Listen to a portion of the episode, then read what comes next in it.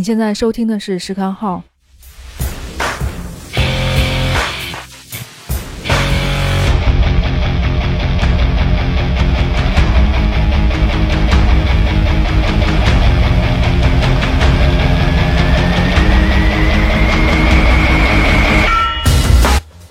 你可以关注公众号“时刊号 Numero Zero”，每周会定期更新文章。微博同播客名，我会及时发布动画、漫画、影视、书籍等相关的资讯。小红书的账号是 Sara 的十三号，请多多关注。欢迎到公众号小宇宙下面留言并支持我，也可以发送邮件告诉我你想说的一切。这期节目我们现在就正式开始吧。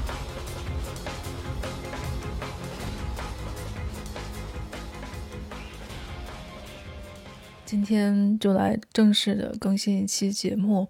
嗯，虽然是自己 solo 吧，但是呢，也不想聊一个漫画，很快的过个大概，反正短期时间也出不去，不如就慢慢来录好了。我就准备把去年要盘点的这些漫画吧，就重新来看一遍，然后分享给你，希望你也会喜欢。其实漫画分享的困难的点就在于很难不剧透。就如果你很介意后面的话，可以暂时先不听。不过呢，我一直一直都是认为漫画它是，就算把故事都告诉你了，你也领略不了所有的精髓。毕竟我们又不是文学小说，对不对？你的漫画的精髓肯定是在于画面上，还是得自己去感受。嗯，前几天我有录了一个闲聊的节目吧，关于书的。最后是发在了这个微博跟 B 站上，如果有兴趣的话，可以去，呃，这两个平台上听一下。今天要聊的这个漫画呢，其实是去年有这个真人化的消息的《萍水相逢阎廊下》，日文的话就是《Metamorphose no Engawa》。嗯，去年的话，它的台版刚刚发行完毕，是这个作者鹤谷香央里的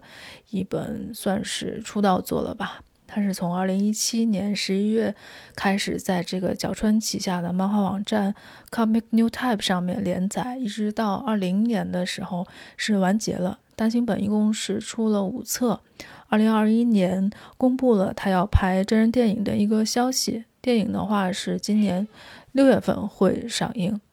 这个故事的主角呢，就是两个人，一个人是十七岁的女高中生，她就一直很想跟别人聊自己喜欢的 BL，但是呢，又不知道怎么开口。他有一个青梅竹马吧，就是在谈着可能自己只有在漫画里面看过的那种感情。另外一个主角呢，是一个七十五岁的老年人。他就有一天偶然走进了之前经常去的书店，然后就发现原来放料理书的那个地方，现在是放的是 BL 的情节的这种漫画。然后这个漫画刚好就是这两个人相遇的一个契机，由这个 BL 的漫画发展出来的一段忘年的情谊吧，就给他们的生活带来一些美好的小刺激。是因为在书店相遇了，所以又。唤起了他们心中久违的一种感情，就是那种喜欢某种东西的这种共同的心情，就让两个年龄差距很大的人成为了朋友。上以上呢就是这个漫画的主要故事。所以这个作品其实就是以 BL 漫画为契机，讲述了这么一个小小的青春故事吧。一个是没有勇气迈出一步的少女，然后另外一个。呃，中年人应该说是用成熟跟宽容接受了他的这些东西，最后是以这个温暖的这种友情来打动你的心。其实他之前就已经得过很多大奖了，比如说二零一九年的这本漫画真厉害，女性第一名。再有呢，就是一九年还获得的 Best Manga 漫画必读的第一名，一八年的 Boss Comic Award。也获得这个大赏，二十二届日本文化厅媒体艺术季漫画部门新人奖，二零一九年的漫画大赏第八名，还有就是推特票选的我的漫画大赏的第二名。这部作品就是严格来说，应该说是这个作者鹤谷香央里继他之前的呃首部连载之后的第一部出单行本的作品。嗯，反正我是把它当成处女作，因为，嗯，可以看到，就是这个作者之前在青年杂志上发展的不太好，后来的话，就是他跟这个角川旗下的这个漫画网站 Comic New Type 的那个编辑见了面，他当时呢就说想要画喜欢 BL 人他们这些人的故事，但是呢，因为他当时在准备另外一部连载，就没有动笔，等到一年之后。鹤谷当时是放弃了之前的连载，想要重新联络这个《Comic New Type》的编辑，然后是在编辑的建议下，他加入了奶奶这个情节。所以这个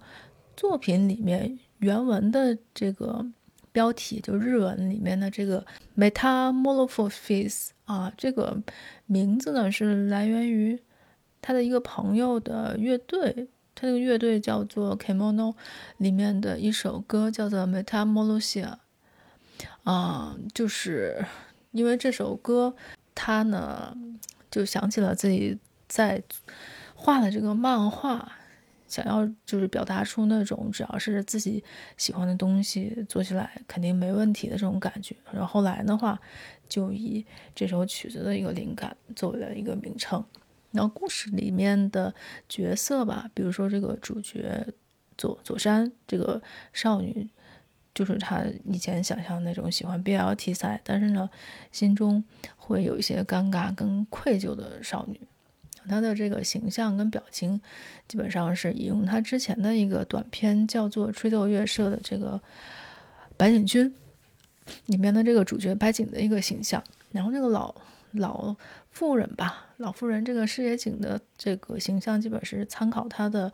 祖母。但是呢，日常行为虽然不一样，据说就是作者这个祖母跟这个里面的主角好奇心都是非常旺盛的。一八年的时候，YouTube 上，嗯，角川发了两条宣传影片，嗯，当时是找了这个尾玉贵来当担任旁白，当然他现在没有动画化。其实我就是。个人还是更希望动画化一点，嗯，对于真人的话，我一向都是属于啊不看。OK，那么进入这个作品，我们先聊点啥呢？就是这个主题，既然都说到 BL 了，那我们就简单的说一下这个话题好了。因为这个 BL，我觉得是这个漫画里面最不重要的一个东西，但是呢，嗯，对有些人来说还是不可忽视的，那就是。嗯，任何一个女性的 BL 爱好者，其实会从佐山的这个情节中感受到一股自己的那个算是孤独，还有尴尬的啊场合，还有找到自己痛苦的来源吧。当然呢，也会从这个呃中老年人视野井这边也能看到，开始意外发现一个 BL 漫画的那种喜悦的心情。而他们之间的这种友情吧，也是想要展现出来的这种珍贵。但我其实是啊，没有什么感同身受的感觉，因为我大学看 BL 的时候，就也不管看什么吧，看什么东西，只要自己开心就好了。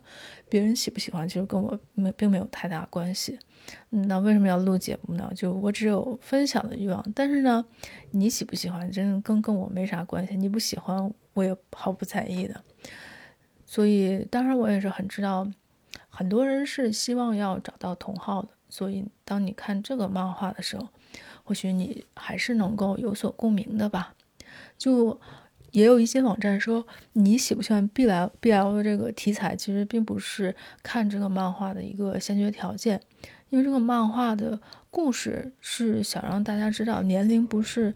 阻碍这个建立友情的一个要素吧。就漫画里面很多精彩的故事，都是让这两个年龄差很远，但是呢又非常孤独的人，因为相同的喜好，然后结识了，然后进而才告诉你，嗯，年龄这种东西根本就算不了什么。那这个漫画里面它的这个重点在哪里呢？我想说的其实就是。所有故事里面的这个温暖，其实都是来源于个人对周遭的一个察觉，还有就是那些亲切的来往的书信。如果就是两个人可以互相体谅对方，其实给予对方的这个温柔吧、温暖，也会像滚雪球一样越来越多。这两点其实就是这部漫画的一个基础，所以你读的时候，基本上就是会有一种柔和的、非常温柔的感觉。这种感觉是现实里面没有的，所以我才说它是很适合当下的这么一个嗯治愈的一个漫画。首先的话，我们就来说一下察觉。察觉是什么意思呢？嗯，查字典的话，你会发现有两个意思。一个呢，就是说你注意到之前你没注意到的地方，就是了解一个东西的存在的状态。第二种呢，就是它本来就在那里后，但是你后来呢恢复了意识啊。在漫画里面指的就是第一种。就是说，你注意到之前你可能没有看到的一些东西，嗯，很多的故事其实都是从注意到一件事情开始的，嗯，有些词就是非常的精确，叫做机缘巧合，它就是指的是偶然、非常意外的发现了某些事情。在这个作者的所有的作品里面，其实很多都是这种机缘巧合性非常强的主角。啊，关于这点的话，我们可以先来回顾一下他之前的一个短片，叫做《原味多拉西搜》。嗯，这个短片呢，就是只有三个故事，每个故事篇幅也不长，都非常短。但是呢，它就是一个关于这个察觉周边非常呃精准的这么一个主题。首先说第一个故事，就刚刚有提过的，就是吹奏乐部的白井同学。这个漫画只有四页，里面的故事讲的就是主角在鼓励在比赛中错失奖金而特别消沉的一个波江野同学。当然，在这里，呃，比较重要的是，这个故事从开始就没有把要激励他当做一个直接的目的，而是讲的。在班木琴的两个人，一个是白井，一个是安达，他们两个人休息的时候就注意到了这个不江野的情绪很低落。后来的话，就他们一块儿演奏了一首歌曲，然后这个主角就恢复了精神。他想表达的其实也是，如果一开始没有注意到呃消沉的这个不江野的话，就后面的事情都是不可能会发发生的。所以把。目光投向你的周围，看看别人是这个短片，还有就是萍水相逢、炎凉下他们的这个亮点所在。OK，然后这个短片我们可以接着来看一下另外一个情节，就是呃，负责打鼓的是两个人，还是那个白白景跟安达。那安达呢，他就是要选择鼓，但是呢，在呃受到活活动的。游戏中就可以看到，就是白景虽然在打鼓吧，但是呢，他不是那么喜欢鼓的人。后来等他敲完了之后，就有一个前辈会对他说：“嗯，哪怕你不喜欢，但是你有方向，其实也是可以的。”说明他就没有否定这种态度吧。嗯，我觉得这个算是一种蛮包容的一种表达，还是比较令人喜欢的。还有下面的一个情节呢，是关于，嗯，吹奏乐部里面演奏七十六支长长号的这个安达的这个人，因为他开始很失落嘛，因为他那个数学没及格。后来呢的话，他就是在车站吧遇到了这个正在翻译七十六部这个英英文的富美，就是另外一个女生。七十六部呢是一个音乐剧的一首歌。后来的话，就是当他看到这个。富美的时候，就在心里面说，虽然歌很好听，但是还是富美更好看一些。所以在这一幕发生前的前一夜，当这个乐团它出现在这个巴士旁边的这种视觉效果，其实是这些话出现的场景就所能支撑起来的。就是说，他心里想的这些话跟他。当时的这个视觉，你看到的这个场景是非常匹配的，所以说，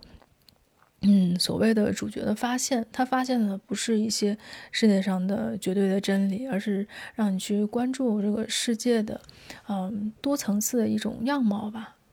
就是当这个乐团在公共汽车旁边行驶着，就说明这个世界，起码是他画的这个世界里面是充满了很多的想象力，有很多的不一样的人可能在看同样的风景。那就可能会有，啊不一样的想法。你看到的景象也是和别人不一样的。整个漫画所要传达的就是让让人们去发现世界的另外一面。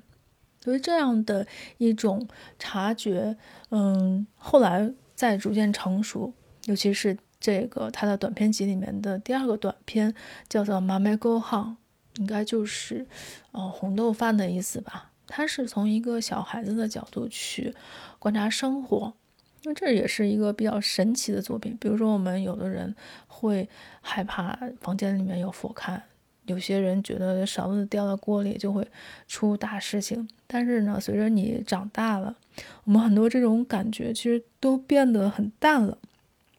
但是没有关系的，就是只要你对这些动作你还能记得住。就它也会给你带来一种温暖的感觉，因为它会让你知道怎么让自己变得可靠起来。就这种故事其实并不是直截了当的，一开始你会觉得这种书很难读，但是呢，在不断阅读的过程中，嗯，就会慢慢的喜欢吧，因为它就是一种非常细腻的作品。嗯，这种比较好的表现，我觉得，嗯，巅峰应该还是在高野文子这里。嗯，回到这里，我想说的就是，就在一连串发生了察觉周边的故事，这样的故事，其实在这个第一个短片，在这个白景君那个短片里面，察觉是一个故事开始的一个契机，就是为了你的故事能够更快的发展。但是到了这个马梅沟巷第二个短片里面。就出现了幻想跟现实的一个重叠，嗯，它本身呢就构成了一个呃不一样的世界，然后再到最前面，我们有刚才说的那个七十六部吹奏乐的那个主角，他们之间的一个想象，就是用故事的这么一个形式来描写出来，然后来到最后一个短片《软贝多拉西搜》的最后一个故事呢，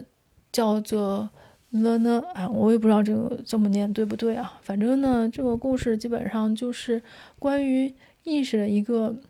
极端吧，就察觉周边的这么一个极端，就跟之前说那两个故事一样。你的意识其实是发生故事的一个契机，所以呢，当你看到这个短片最后，你看到很多描述性的场景，你就会意识到，其实它还出现了爱。比如说最后两页里面。他的一个描述就是，一大早在家里帮忙削了很多铅笔手指的味道，还有，嗯，一个女生大衣上淡淡的香味，运动鞋上的阴影吹来的风。这个故事里面其实充满的是主角对他的家庭，包括他父母的一些，嗯，看法的痛苦吧。正是由于，嗯，对自己来说，其实这是一个很有分量的东西，你是不能放手的。它只能是你的烦恼，但是呢，这个烦恼就不一定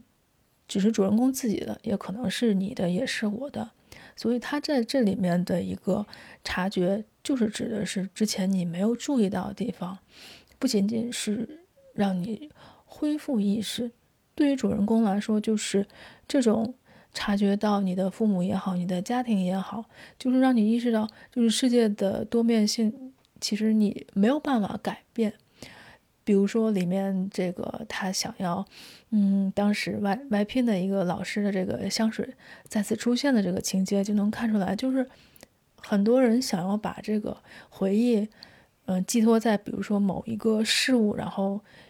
永久的保存下来，其实是没有成功的。所以，所谓记忆想要保存下来，对我来说可能就只能靠记录了吧。不管是文字也好，声音也好，视频也好，嗯，都还是有可能。但是，回到其他的地方，可能就都没有太大的用处。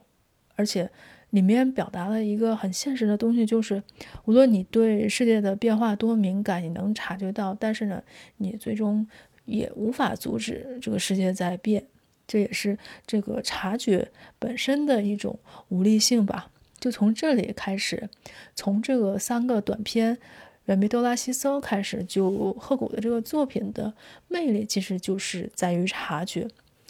然后再到了这个萍水相逢檐廊下里面，比如说在最开始这个视野景，他呢看樱花，因为最开始本来是应该有这个樱花的片段的，但是呢他没有描写他在看樱花。按照这个漫画整体的一个逻辑，后来是因为视野景听了这个佐山的话，他才注意到了整个的这个樱花是在飘的，嗯。整体的话，它就是非常强调这个察觉的这个动因吧。但是呢，就像刚才说的，就在不断变化的世界面前，这种察觉并没有太大的力量。可是他画了这个萍水相逢府檐下，他就是想要表达面对这种无能为力吧，还是可以选择正面去较量的。为什么呢？就是在于这个。我们今天要说的这个漫画里面的另外一个元素，就是这个书信的往来。嗯，好了啊，现在我们要进入主题喽。下面的内容应该会有很多的剧透，其实我上面已经剧透了很多了。下面的话就只可能会更多了。佐山跟视野这两个主角，他们是通过一个 BL 漫画认识的。这个漫画呢叫做《只想看着你》。这个作者呢叫 Komeda Sensei，嗯，对，我也不知道怎么翻译，我我忘记了。主要是第一话里面讲的就是这个视野他是怎么跟这个漫画相遇的，然后两个人直接就在第二话里面相遇了，就是整个视野他想要买这个 BL 漫画的第三卷，于是呢就去跟工在这个书店里面工作的佐山搭话。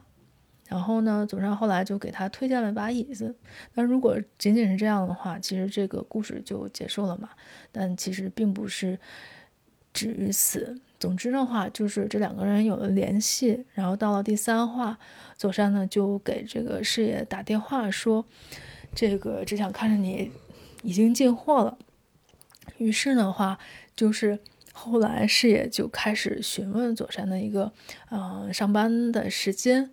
嗯，也是他在打工的时候遇到的一件好事吧。一直到了第五话里面，他们两个去了咖啡店的一个那个宅男会谈吧。嗯，因为就是毕竟是第一次，佐山虽然很喜欢这个东西，但是他还是不太会说话。嗯，还背对着这个视野来跟他道歉。嗯，虽然是背对着，但是呢，他还是说出了就是非常对不起。但是呢，我很开心，还是非常坦率的一种表达。啊，就面对这种情况，后来就是石野景就提议用邮件来交流，然后这两个人的关系应该说是在不断的重复加深吧。对整个漫画的结构。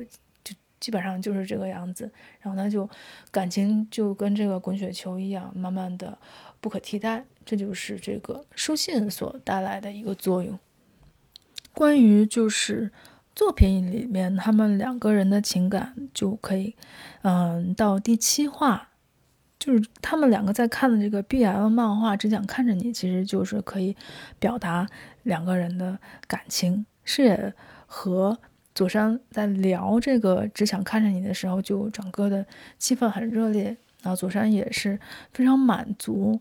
这种谈话吧，然后就开始说，就漫画里面的那些人其实是不太懂那些不说也能明白的事情，因为只想看你这个漫画里面就是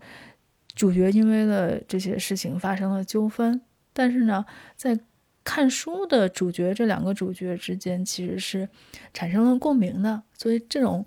懂与不懂的对比是还蛮有趣的。你可以看到主角就第一次找到了不用说也能明白的人，让这个佐山松了一口气。然后再到下一个转折，就是第九话。第九话他们一块去参加一个同人志的展会，然后从这里面开始，其实是故事就不是两个人单纯的故事，而是在一起去创作漫画的一个故事。然后我们可以看到，一直到了第二十话，这个他们两个人都看的那个漫画，只想看着你的那个作者 Komeda Sensei，他其实也是有出场过，包括他的这个这个老师的助手也在街上有看到视野，就。正是这两个主角通过参加同人志的这个展会，然后和这个作者的距离也是在缩短的。到后面的话，第三卷开始，其实是又回到了一个嗯察觉周边的这么一个主题。只不过以往的漫画里面，我们看到这种关系一般就发生在主角身上，比如说佐山跟事业他们两个人。然后这一次的话。这一对的察觉的关系其实就不止一次，它还发生在以这个漫画读者为主体。那举个例子，比如说，如果你不知道这个漫画里面佐山对视野的感情到底是什么，你就会看到，其实漫画里面他写的很多的情感都是通过他们两个在读的这个只想看着你的台词来表达的。所以他的他情感其实都是在这个引用中写出来的，就有兴趣的话可以去看一下第十九话，就通过这种转达给读者的形式，就让我们把这个注意力从主角两个读漫画的主角身上转移到了这个作品跟读者的身上，因为这种引用并不是说把谁换换成谁。这么一种很简单的关系，尤其是第五卷里面的内容，就是佐山跟市井，还有 BL 漫画里面的人物，都是在一个引用里面有很多个情感的一个表达，还是一个多层次的。所以你看这个，只想看着你这个漫画，是不是感觉就是，嗯，很厚？因为在开始的时候。每次他们在引用这个漫画里面的东西，其实它那个页都是黑色的。然后在最后的时候，你会看到这个引用突然就变成了白色的。比如说四四十七话中，它里面有三分之二的篇幅是引用的，然后到了最下一页的时候，它就突然变成了白色。你就看可以看出，它为什么要用黑白色呢？是为了区分这个。引用跟他们现实生活中说的话吧，但是呢，一到了呃四十九话，所有的都变成了白色的，就里面的引用就再也不需要黑色来区分了，就所有人都已经是这个漫画的主角的一部分。所以我想说，就是就我们在看这个漫画的时候，其实这个作品里面也是有无数存在的呃两个人的关系。如果你能包容你看的作品的一切，那可能你也可以和你喜欢的东西融为一体吧。就基本上我的感觉就是这个样子。就这样的话，佐山跟视野的这么一种，嗯，友情吧，就发展成了从只想看着你这部漫画形成的一个关系，嗯，到他们两个去参加一个漫展。嗯，佐山开始画自己的一个漫画，后面又发生了一些挫折吧。比如说第四卷的时候，佐山他不能画漫画了，是这个师爷给他介绍了一个呃印刷所，然后帮他走出了低谷。就这里面他描述的这种感觉是，嗯，你关心一个人，不只是想要去为对方做一些事情，给他勇气，就是你。帮他的这个行动，其实也是能够不知不觉中去鼓励他的。然后我们可以回到第三十三话，就在视野被这个佐山告知要画漫画的时候，其实他很担心，呃，这个行为吧，因为就有些人就不被这个看得起，但是呢，佐山就会跟他说，没有什么好担心的。一样的，就在佐山决定画漫画之后，其实是是给了他的勇气。这个呃对比的关系，其实就跟三十五话开头有画了这个他们喜欢的这个漫画的作者 Komeda Sensen 跟他的编辑的这个对话是一样，就是他们两两个人其实都是互相守护、互相想要帮助别人的这么一种心情吧。这个就其实是日本漫画，包括日本电影里面经常会用到的一些关系。接下来，接下来的话就可以来看佐山这个少女的这个主角跟 Komeda Sensen 他喜欢的这个作者，他们两个人之间的对比。因为到了漫画的三十多话之后，这两个人原来是没有任何关系的，后来就被描写成了算是呃一体两面吧。就是一个人呢收到了漫画的工具包，然后开始兴奋的画漫画，然后另外一个已经成名的这个老师呢正在烦恼怎么创作。然后这两个人彼此的行动，一一个人呃画的漫画又激励了。另外一个人，所以他们的故事后来就被连接到了一起。到了最后的场景，当这个佐山终于看到了之前他在巴士上眺望的景色，就感觉到自己被解放了。他因为他的后面其实是还有一堵比他还要高的墙，就是本来你之前看不到的事情，你觉得你现在是看到了，但是这个结尾呢，就是还是要归到一个。离开的故事，就是所有故事，我们其实都没有办法永远沉浸在当中的，总是要回去的。回去的地方虽然一样，但是呢，因为人变了嘛，所以你会看到一些新的东西，也会感觉到快乐了。整个这个漫画其实就是围绕着察觉你的周边的人跟往来书信。这两点两个元素来展开的，其实就回顾一下自己能做的事，也许这就是成长吧。嗯，其实这点很多人都知道啊，这也是非常容易察觉的事情。但是要做到的话，其实还是挺难的。嗯，举个例子，对我来说，啥时候做核酸，啥时候能出门，这点我是决定不了的。我甚至都不能离开上海，我更不能回家。那我能做的只有在。房间里面写东西，然后呢，输出来缓解一下焦虑吧。虽然在这种情况下让自己安心是件非常困难的事情，但是呢，只要你尽力让自己保持一个健康的状态，我觉得如果你现在不太开心的话，看这个漫画其实也是能感受到一点点的力量吧。然后当这个漫画来到了最终卷的时候，嗯。你就就是会明显的察觉到，主角所处的这个环境明显是在改变了。虽然整个大环境他也是无能为力的，但是呢，好歹能让自己稍微舒服一点点吧。所以最后的一个结局呢，就是这个视野要离开了，但是呢，佐山要他陪着去送他那个里面的一个青梅竹竹马的。女友去送他出国留留学，所以最后一话其实就是他的一个嗯结局，可以引用一下里面的几句话来总结他的一个情感，就是说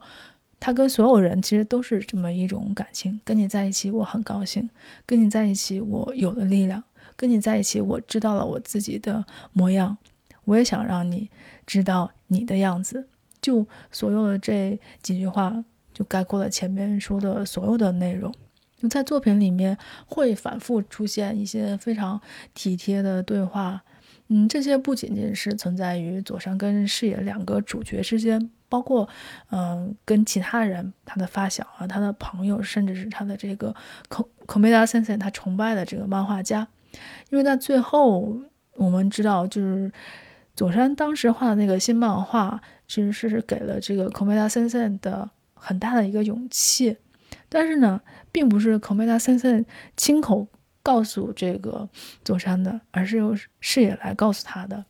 这点也算是一个情节安排的比较奇妙的地方吧。当你收到了一些自己做的事情的一个回复的话，你也会感到，嗯，世界没有那么糟糕吧？可能还是会稍微好一点。这部作品。就是鹤谷香里画的东西，其实还是有一定的魅力的。如果你能理解的话，其实就很好了。当你再重新读这个萍水相逢檐廊下跟瑞米多拉西搜的时候，就是在说世界很辛苦，但是呢，你也能找到一点点的幸福。就像左上最后的这个独白，它就像这个船的船头，风从正面吹来，草木一下子就分成了两半。他就是在说他的视野已经开阔了。就如果你能够面对鼓舞自己的人，能施一点善意，或许还是能够自我救赎一下，稍微正向一点吧。嗯，这个漫画其实，嗯，就它有一定的知名度，但是呢，我感觉国内是不是看的人不太多呢？嗯，反正我想说的基本上就这么多吧。呃，萍水相逢檐廊下是有汉化组做好了的，那个软米多拉西搜就没有了。如果你想看的话，可以在网上试看个是日文的诗集，喜欢的话就可以买个电子书看看。嗯，就这样，OK。然后过几天我们来接着聊一些去年我看过的好看的漫画，欢迎继续收听，我是 Sarah，拜拜。突き止めたい叶わない君の正体は迷宮入りの難解なミスタリー心変わり色変わり軽やかに姿を変えたのは悲しい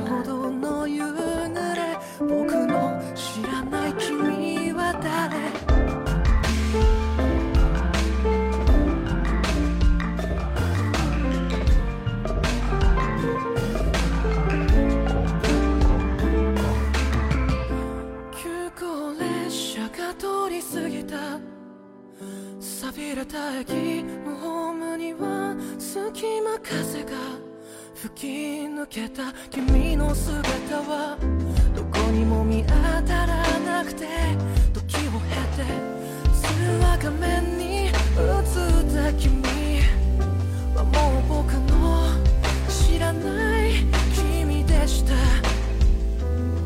幸せそうに笑うからられて僕も笑ってしまった。何度でも何度でも塗りつぶして汚れた悲しみの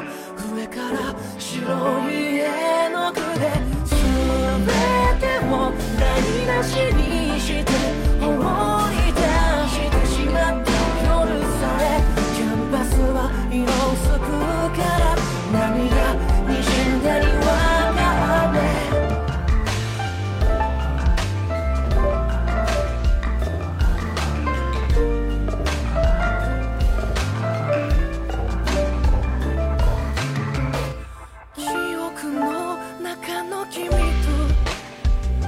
今の君はどちらも真実で鮮やかに色めく君はもう僕の知らない色何度でも何度でも塗りつぶして今の君にお似合いの何色でも構わないの伝えい。この想いそれすら叶わないけど口にすれば単純な強がり隣に僕がいない。